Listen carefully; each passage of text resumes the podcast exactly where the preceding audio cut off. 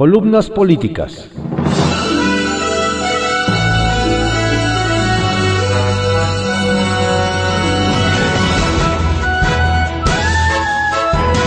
Continuamos con la audiosíntesis informativa de Adrián Ojeda Román, correspondiente a hoy lunes 16 de noviembre de 2020.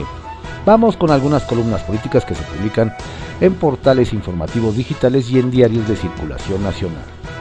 Solo digo lo que veo. Por GO, que se publica en el portal digital cconoticias.info. Justicia, gracia y leyes secas. Ya habíamos conversado acerca de lo absurda que resulta la dichosa encuesta que, según la Cuarta Transformación, pretende saber si los mexicanos queremos o no enjuiciar a los expresidentes corruptos.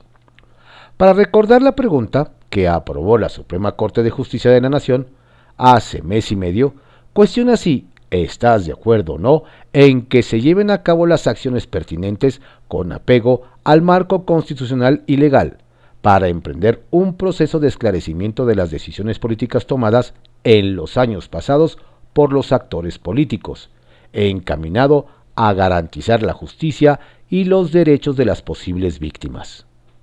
Más allá de lo obvio, que todos queremos que los corruptos del país terminen el resto de sus días tras las rejas, resulta que este fin de semana nos enteramos de que, según datos del Instituto Nacional Electoral, los muertos votan. Por descabellado que pueda sonar lo anterior, la 4T es poderosa, tanto que trajo a más de 5.000 difuntos para que pudieran firmar la consulta para ver si se hace la consulta, misma que se quiere que se realice el domingo 6 de junio de 2021 o cuando lo establezca el artículo 35 de la Constitución. Así, el INE informó que de los 276.667 ciudadanos que dieron su apoyo a la consulta, hubo 5.530 que habían sido dados de baja por defunción, 14.422 dados de baja por pérdida de vigencia, 1.969 dados de baja por cancelación de trámite, 744 con suspensión de derechos políticos. 619 con registro duplicado en padrón, 91 dados de baja por domicilio irregular, 99 sin firma o huella y 120.902 registros repetidos. Asimismo, el instituto dio a conocer que de los 2.737.285 registros recibidos en un primer momento, detectó inconsistencias como un formato distinto. Sin firmas, no estaba incluida la pregunta o era distinta o que no contenían el dato de clave del elector para identificar el registro. Así, estimado lector, vemos como esta administración no heredó solo problemas de las impresentables gestiones anteriores, sino que, al parecer, también heredó las mañas y las uñas finas de quienes huyeron de los otros partidos hacia la esperanza de México, que se llama Morena. Sin lugar a dudas, cada día me convenzo más de que no son iguales, sino peores, y en su sed de venganza causada por el resentimiento, solo logran un disparo en el pie. No robar, no mentir y no traicionar al pueblo. Decían, yo solo digo lo que veo. Juego de cartas, Semáforo Ciudad de México. La semana pasada nos enteramos de que la capital del país seguirá en semáforo naranja con alerta, que ya más bien parece ámbar, pero con nuevas restricciones y metodologías que pretenden detener el incremento de hospitalizaciones y la cadena de contagios. Dentro del plan presentado, además del recorte a los horarios y el cierre total de bares, por no respetar las normas, instrumentaron una medida que ya se venía implementando en países asiáticos desde hace algunos meses, el uso de su smartphone y los códigos QR. La idea es buena, pero resulta difícil de aplicar. Pregunte usted en casa o a sus vecinos de la tercera edad si saben cómo escanear un código si tienen un teléfono inteligente y en caso de tenerlo, si cuentan con el servicio de datos móviles. Con eso, usted se dará cuenta de a lo que me refiero. Además, la presentación apunta que el uso de este método es obligatorio, lo que me parecería bien si viviéramos en un país en el que todas las personas supieran usar la tecnología. ¿No era más fácil aplicar un toque de queda y multas por no usar el cubrebocas? Por cierto, estas medidas comienzan hoy. Primero los pobres. A fin de no afectar a la ciudad de Villahermosa, el presidente López Obrador y su equipo de ineptos, perdón, expertos, decidieron que era mejor desfogar la presa Peñitas hacia las zonas de las comunidades indígenas chontales de Nacajuca y Centla, donde viven los más pobres de los pobres en Tabasco, porque, dijo el mandatario, se tenía que tomar una decisión. Outsourcing. Datos de la Secretaría del Trabajo y Previsión Social señalan que unos 4.6 millones de mexicanos trabajan bajo este modelo de subcontratación. Y sin embargo, la titular Luisa María Alcalde y el presidente están convencidos de que la mejor forma de ayudar a estos mexicanos es claramente quitarles el empleo para que los patrones no abusen de ellos. Jaque Mate, por Sergio Sarmiento, que se publica en el periódico Reforma. Libros conspiradores. Culto no es aquel que lee más libros. Culto es aquel capaz de escuchar a otro. Eduardo Galeano. El presidente López Obrador piensa que toda discrepancia es producto de la maldad. Podríamos quizás reaccionar con indiferencia, pero cuando el político más poderoso de México se lanza contra una de nuestras instituciones culturales más respetadas, la Feria Internacional del Libro de Guadalajara, hay razones para temer. El 13 de noviembre, AMLO dedicó uno de sus habituales ataques mañaneros a la FIL. El cuestionamiento surgió de la nada después de que un reportero le preguntó sobre la acusación del gobernador de Jalisco, Enrique Alfaro, de que su actual administración está pagando a medios digitales de redes sociales para golpearlos.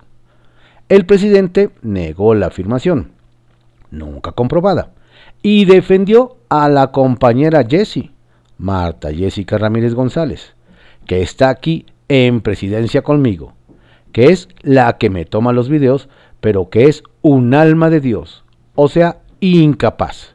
Y Jesús Ramírez Cuevas, quien es un profesional, es una gente honesta, limpia. Tras esta defensa loable de sus colaboradores, el presidente se lanzó primero contra el gobernador y después contra la FIL. Alfaro, dijo, tiene su posición. Él pertenece a este bloque de conservadores. Él se lleva muy bien con el líder de la Universidad de Guadalajara, un líder histórico, Raúl Padilla. Fíjense, la Feria del Libro de Guadalajara, las últimas dedicadas en contra de nosotros. Pero no solo eso, porque traen a Vargas Llosa, ahí Aguilar Camín, y todos ellos, Krause. Bueno, me entero de que en España le entregan el premio, claro, a la Feria del Libro de Guadalajara, el Príncipe de Asturias a la Feria del Libro de Guadalajara, y el que lo recibe es ni más ni menos que Padilla. Es el que da el discurso. Y me llamó muchísimo la atención un renglón. Debemos de defender el libro del populismo, pero es la decadencia. Pero no solo eso de México, de las universidades, de la intelectualidad, de los que otorgan estos premios. Se necesita ser muy perverso o ignorante para afirmar que las últimas ferias de Guadalajara han estado dedicadas en contra de nosotros. Y sí preocupa el plural mayéstico. En 2019 acudió el liberal Mario Vargas Llosa y sabemos que el presidente se siente incómodo ante las ideas liberales, pero también estuvieron Luisa Valenzuela, David Huerta, Margo Glantz y cientos más. A lo largo de los años han participado María Elena Álvarez Bulla, Sabina Berman, Ernesto Cardenal, Cuauhtémoc Cárdenas, Tatiana Cloutier, Mario Delgado, Gabriel García Márquez, Carlos Monsiváis, José, José Mujica, Nicanor Parra, Elena Poniatowska, Jesús Ramírez Cuevas, Olga Sánchez Cordero, José Saramago, Paco Ignacio Taibo II y muchos más. La lista no parece una conspiración del liberalismo ni refleja la decadencia de, la, de las universidades de la intelectualidad.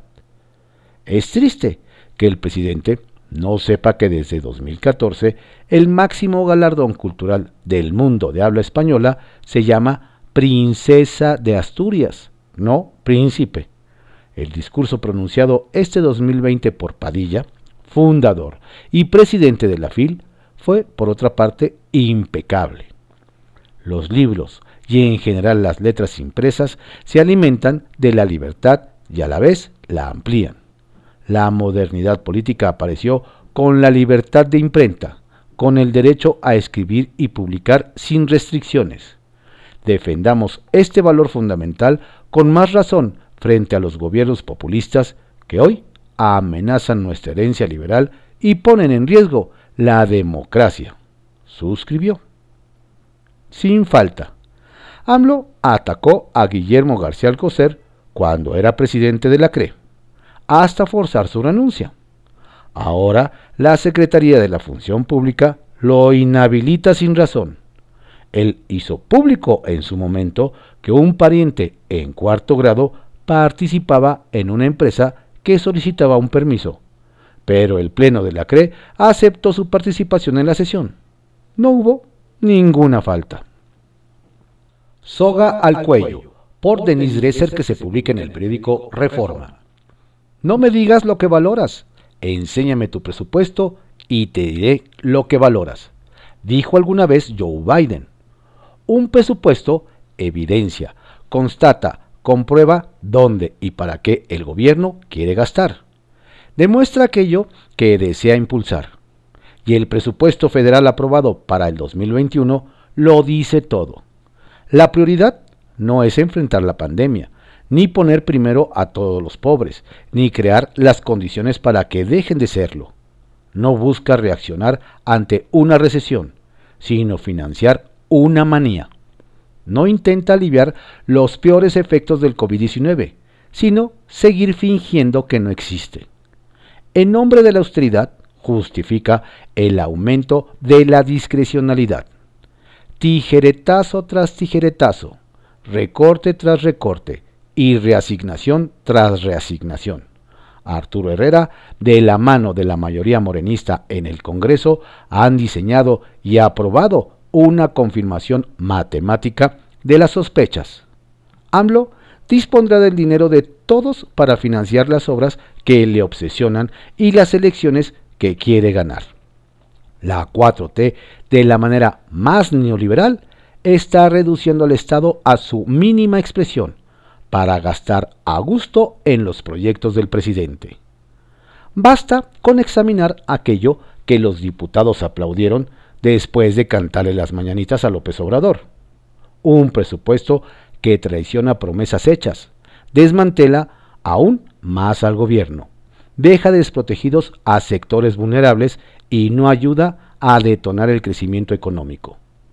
Donde como lo detalla el IMCO, el gasto para la atención en salud cae en el IMSS 1.5% y en el ISTE 1.8%, donde los recursos que nos permitieron con la eliminación de los fideicomisos y el retiro de 33 mil millones de pesos del Fondo de Salud para el Bienestar no aparecen en ningún lado, donde no hay recursos etiquetados para la vacuna de COVID-19, donde no hay una estrategia específica para impulsar la reactivación económica o apoyar a los estados, donde a pesar de las preguntas sobre su viabilidad y rentabilidad, la inversión en el tren Maya, Santa Lucía y Dos Bocas crece en 93.1%, donde no habrá recursos para escuelas de tiempo completo, ni para capacitación de maestros, ni fertilizantes para agricultores, ni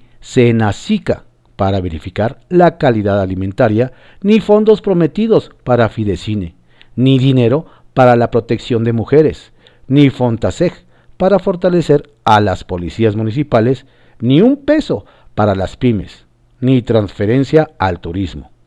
Un presupuesto armado para complacer a AMLO, pero inmune a la realidad. Porque sí se seguirá aventando dinero a Pemex a pesar del crecimiento de sus pérdidas y el aumento de sus pasivos.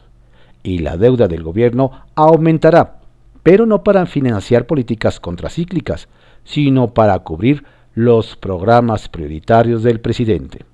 Esos que funcionan sin reglas de operación o supervisión. Esos de los cuales se encargan los superdelegados y los siervos de la nación. He ahí un presupuesto minimalista con una clara intencionalidad clientelista. Un presupuesto personalizado para un presidente testarudo que hábilmente usa el argumento de combate a la corrupción para justificar una insólita recentralización, que logra imponer la narrativa discursiva de la austeridad, aunque esté basado en criterios diferenciados y produzca resultados destructivos. El presidente y su secretario de Hacienda están jineteando el dinero público de forma parecida a la de sus predecesores. Los 68 mil millones de pesos arrebatados a los fideicomisos no se ven reflejados en rubros para la ciencia o la cultura o los centros de investigación, a pesar de las promesas hechas. Y el impacto, no habrá innovación progresista sino pobreza asistencializada, avalada por diputados López Obradoristas que no revisaron ni analizaron lo que el presidente les envió. Simplemente se hincaron como priistas para complacerlo. Reemplazaron la repre. Fuera del aire, por Paola Rojas, que se publica en el periódico El Universal. Juntas somos más fuertes, juntos todos aún más. La semana pasada, Kamala Harris fue electa vicepresidenta de los Estados Unidos un triunfo para su partido y para ella, pero también para todas las mujeres del mundo. Ya toca, ya es momento, queremos paridad. Se vislumbra una luz de cambio en nuestro país cuando recientemente el INE ordenó a los partidos políticos cumplir con una cuota de género para las elecciones de 2021, en donde tendrían que postular a por lo menos siete candidatas para las gobernaturas. En México no se puede contar más de una decena de gobernadoras en 60 años. Este podría ser un gran paso para acercarnos a la todavía lejana paridad de género en los altos cargos dentro del sector público. Sin embargo, algunos legisladores intentan desde el Senado frenar la instrucción del INE. En otro capítulo de esto que parece una constante lucha en contra de las mujeres, está lo sucedido en Canal 11 en el programa que era conducido por Sabina Berman y John Ackerman. Lo que ahí vimos subraya la necesidad de frenar el acoso laboral y la misoginia. En su última emisión, el programa dejó de existir luego del incidente, Sabina planteó ante el secretario de Educación, Esteban Moctezuma, la necesidad de hablar y opinar, pues se sentía fuertemente impedida por Ackerman para hacerlo. A partir de ahí, no volvieron a aparecer juntos en el programa y él, a pesar de que le regalaba y hasta ignoraba al aire, fue premiado por Canal 11 y tendrá su propio programa. Periodistas y comunicadoras nos unimos para levantar la voz y respaldar a Sabina. Manifestamos nuestro completo desacuerdo a lo sucedido ya acordamos publicar mensajes simultáneos en redes sociales con la etiqueta hashtag Sabina no está sola. Lo interesante, por no llamarlo ridículo, es que las redes explotaron y ahora somos condenadas y señaladas por unirnos y exigir respeto. ¿Por qué asusta tanto a algunos la unión de mujeres para respaldar a otra mujer? Seguramente porque saben que unidas somos más fuertes porque se dan cuenta que la agresión a una será reprobada por todas y no pasará inadvertida. No se trata de un ataque, pero sí de una defensa férrea. Nuestra unión busca lograr la equidad, terminar con el acoso laboral, visibilizar la discriminación y terminar con la violencia. Los retos que el mundo enfrenta hoy son inmensos y requiere del talento de todos, hombres y mujeres. Juntos, con respeto y equidad, tenemos más posibilidades de superarlos. Cannabis, por Ricardo Monreal Ávila, que se publica en el periódico El Universal. El pasado viernes, las Comisiones Unidas de Justicia, Salud y Estudios Legislativos Segunda discutieron y expresaron su intención de voto sobre el dictamen a la Ley Federal para la Regulación de Cannabis, mismo que deberá ser discutido y aprobado por ambas cámaras del Congreso de la Unión antes del 15 de diciembre de este año.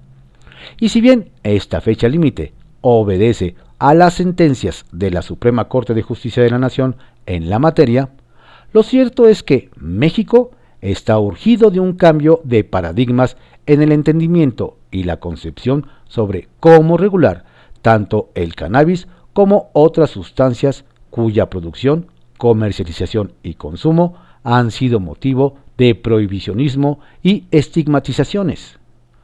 El dictamen recién discutido conjuga las opiniones de más de 2.000 personas, especialistas de organizaciones de la sociedad civil, del empresariado, del ámbito académico, consumidoras y público en general, que acudieron al proceso del Parlamento abierto a las mesas de discusión, simposios, conferencias y foros especializados.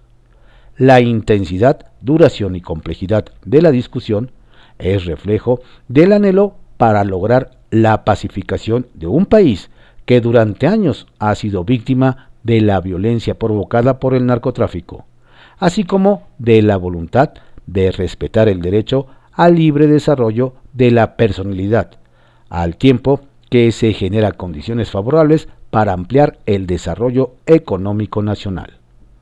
El dictamen resuelve de manera íntegra el mandato de la Corte. Si es aprobado, creará un marco legal que, además de despenalizar el consumo de cannabis para personas usuarias, promoverá el desarrollo de la industria de las modalidades psicoactivas y no psicoactiva para fines industriales, personales y de uso adulto.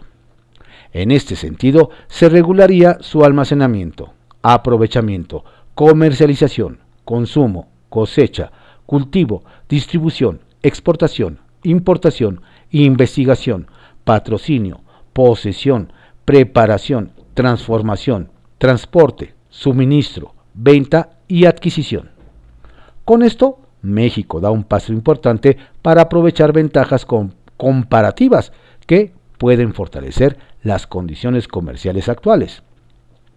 Es importante mencionar que la parte medicinal ha sido eliminada del dictamen, tomando en consideración que las reformas en la materia fueron aprobadas desde 2017 y que la regulación secundaria está pendiente de publicación. Excluir la disposición medicinal del dictamen permitirá que su regulación corresponda a la autoridad competente y también que la regulación secundaria no contravenga a la que derive de la Ley Federal para la Regulación de Cannabis, haciendo posible su publicación y de este modo el pronto acceso a estos productos a miles de pacientes en México, una demanda legítima y también impostergable. Al tratarse de un tema tan complejo y trascendental para el futuro del país, es de esperarse que en el camino se encuentren resistencias. Uno de los argumentos que hasta el momento se han esgrimido en contra del dictamen es que su aprobación facilitaría la adquisición de productos derivados del cannabis a cualquier persona, incluidas a las menores. Esto es erróneo, ya que las regulaciones definirán con claridad las, las, reglas de comercialización, permitiendo así que el Estado cuente con mejores datos sobre los niveles de consumo, mientras que se protegerá y desincentivará el uso de estos productos por parte de quienes no son mayores de edad. Precisamente, una de las ventajas de haber postergado este debate en nuestro país es que ahora la experiencia internacional que aportan los procesos de regularización de distintas actividades relacionadas con el cannabis en Uruguay, Canadá y Estados Unidos sirven como ejemplos de las probables consecuencias que se deben prever y solventar en el caso mexicano, sin dejar de observar los beneficios que en esas naciones han generado el uso regulado de esta planta y sus derivados. Resulta paradójico que quienes en nuestro país aplauden cómo se ha regulado el mercado del cannabis en otras latitudes, se opongan a que el dictamen sea aprobado aquí, pues de ocurrir así, México formaría parte de una industria de la cual claramente se beneficiaría protegiendo en todo momento la salud y el desarrollo de las personas. Por eso, con la aprobación en comisiones del dictamen a la Ley Federal para la Regulación de Cannabis, nuestro país da un paso más en el cumplimiento de sus obligaciones en materia de salud, seguridad, derechos humanos y combate a la delincuencia organizada. Cada uno de estos puntos son pilares en los que se basa la nueva estrategia de seguridad ciudadana, así como el ideal de garantizar bienestar a las familias mexicanas. Más allá de los estigmas y los prejuicios, el Poder Legislativo tiene la oportunidad histórica de regular el uso de cannabis dentro del marco normativo mexicano, para permitir un mejor control en la salud de las y los usuarios, la emancipación de las actividades del crimen organizado y el aprovechamiento de sus amplios beneficios para la sociedad. Sin duda, se trata de un momento trascendental en la vida pública del país. Capital Político, por Adrián Rueda, que se publica en el periódico Excelsior. Arma Morena, robadera en Donceles. A un mes de haber asumido el cargo, Jacqueline Rico presentó su renuncia como directora de comunicación social del Congreso de la Ciudad de México, luego de que la coordinadora de Morena, Marta Ávila, intentó obligarla a justificar gastos que no ha hecho. En mancuerna con Dona G. Olvera, diputada por Xochimilco, la Iztapalapense Ávila ordenó a Rico despedir esta quincena a ocho personas de comunicación social, a fin de que ambas diputadas pudieran disponer de esas plazas. La urgencia de despedirlas ayer era que, por acuerdo interno, después del 20 de noviembre no se podrá contratar a nadie en lo que resta del año. Ellas dicen tener varias plazas comprometidas. No importa que los despedidos demanden, pues las diputadas calculan que para cuando se resolviera el asunto, le correspondería atenderlo a la legislatura que viene. La renuncia de Jacqueline comenzó como un rumor el jueves, cuando se corrió la versión de que estaba siendo presionada para firmar varios documentos que justificarían gastos millonarios en comunicación social que se hicieron antes de su llegada. Y como esos recursos, cuyas cifras alcanzan los seis ceros, terminaron en manos de diputados y no están sustentados en ningún documento, quieren cargárselos a la nueva directora, quien se negó a ello y el viernes presentó su renuncia con la fecha 30 de noviembre. La renuncia todavía no ha sido aceptada, pues el resto de los diputados de Morena y de la oposición están muy interesados en saber antes el destino de los faltantes y cómo es que gente muy cercana a algunos legisladores han sido dados de alta en esa área. Uno de ellos es Raúl Salgado, hijo del diputado Rigoberto Salgado, ex delegado de Tláhuac, quien desde la quincena pasada fue inscrito como jefe de diseño. Pero nadie lo conoce, pues es un aviador.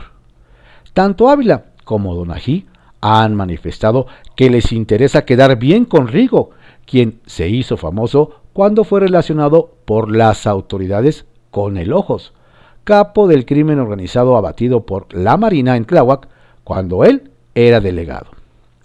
Otra plaza que las diputadas de Morena dispusieron fue la de coordinadora B, que se la dieron a Lidia Arce, una mujer cercanísima a Carlos Castillo, ex bejaranista que sueña llegar a Coyoacán. Para hacerle lugar a Arce, la propia Donají ordenó ascender a Cristina Daza, otra aviador que ha transitado algunas legislaturas, a coordinadora, para que gane más. Por supuesto, sin trabajar. Respecto a los gastos millonarios que quieren cubrir estos, se hicieron durante el interinato de Jorge Navarijo en comunicación social. Los diputados lo usaron para beneficio personal y ahora les surge justificar ese robo. El lema que los morenos presumen es no mentir, no robar y no traicionar. Pero en realidad son mentirosos, rateros y traicioneros. Al menos los de Donceles. Centavitos. Parece que la sola mención de Leonel Luna pone los pelos de punta a los morenos de Álvaro Obregón, pues ante sus claras intenciones por contender para alcalde en 2021, la mismísima alcaldesa, Laida Sansores, le dedicó un videíto en redes, acusándolo de cínico y corrupto. La pelirroja no tuvo que esperar mucho su respuesta, pues también en redes se comenzó a difundir que la Auditoría Superior de la Ciudad de México la metió en el mismo costal que cinco alcaldes morenistas que en conjunto tienen extraviados 107 millones de pesos. A la campechana le piden aclarar, por ejemplo, cómo se compró una pipa de agua en 22 millones de pesos. Ah, y que si lo puede hacer antes de que abandone Álvaro Obregón y se vaya a engatusar a sus paisanos a Campeche. Alma Grande, por Ángel Álvaro Peña, que se publica en el diario 24 Horas. Algo sucede en el gobierno de Veracruz que hasta los asesinatos de sus alcaldes son responsabilidad de su gente. La presidenta municipal de Jamapa, Veracruz, Floricel Ríos Delfín, fue asesinada la mañana del miércoles 11 de noviembre. Temía por su vida y la de su familia. Solicitó ayuda al secretario de gobierno Eric Cisnero Burgos. Y no solo no le brindó protección, sino que la regañó, la amenazó y pidió que no la molestara. Si no pueden ofrecer protección a la estructura de gobierno de su entidad, quiere decir que solo están de adorno. Son grandes huecos en autoridad en un gobierno fallido. Porque Eric Cisneros está más cerca de la complicidad que de la seguridad de los habitantes del Estado al desarmar a la policía de Jamapa por sospechas de estar relacionada con el crimen organizado. Los policías de la localidad quisieron apoyar a Floricel Ríos de las amenazas que había sufrido. Ya habían asesinado a un comandante de su policía y cuando fue a pedir apoyo, Eric Cisneros contestó con amenazas. Te quiero decir que estás mal. Tu municipio está mal. Y si tu esposo no se entrega, no le voy a regresar las armas a tu policía. Te vamos a quitar tu policía. Por eso te mataron a tu comandante. ¿Cómo puede explicar estas palabras el negligente secretario de gobierno que pareciera ser el que desgobierna Veracruz? Porque su jefe, el gobernador Cuitlagua García Jiménez, ni siquiera es capaz de abrir la puerta a ningún ciudadano para escucharlo por lo menos. Temo por mi familia, no tanto ya por mí. A mis hijos los tengo resguardados, externó Florisol, Floricel reiteradamente a los medios sin que hubiera poder humano en el Estado que pudiera auxiliarla. La alcaldesa fue localizada en la comunidad de Ixcoalco, municipio de Medellín de Bravo. A pesar de ser un municipio amenazado por la delincuencia y de haber antecedentes de problemas de agresión a ciudadanos y gobernantes, Cisneros no movió un dedo. El propio gobernador aceptó que esa circunscripción es peligrosa porque el día de dar su declaración pública respecto al asesinato, dijo que en el municipio de Jamapa hay procesos penales e investigaciones contra funcionarios y exfuncionarios, y que no permitirá que el homicidio de la alcaldesa sea usado con fines políticos. Cuitlagua García condenó el homicidio de la alcaldesa y aseguró que la Fiscalía Estatal acelerará las investigaciones para dar con los responsables. Pero ¿cómo tener expectativas sobre la seriedad de la investigación si la actual fiscal del estado de Veracruz, Verónica Hernández, trabaja bajo las órdenes incondicionales del propio secretario de gobierno, Eric Cisneros Burgos, quien presume que en la fiscalía se hace lo que él dice. Para Cisneros, el hecho de que alguna persona pertenezca a un partido diferente a Morena es señal de corrupción y delincuencia. Por ello, ordenó detener al esposo de la alcaldesa asesinada. La obsesión por castigar a este municipio coloca a Eric Cisneros en el papel de fiscal, papel que no debe ejercer ni directa ni indirectamente. Actualmente tres funcionarios y exfuncionarios del ayuntamiento de Jamapa enfrentan procesos penales por delitos relacionados con actos de corrupción. La ex tesorera, María Aurora Pérez, el exdirector de Obras Públicas, Carlos Pérez, y el exdirector del DIF, Fernando Hernández, esposo de Floricel Ríos, quien permanece prófugo de la justicia. Hernández, Hernández Terán, fue presidente del DIF municipal de Jamapa. Hace unos días, la Fiscalía Estatal obtuvo una orden de aprehensión en su contra por supuestos actos de corrupción cometidos durante su gestión.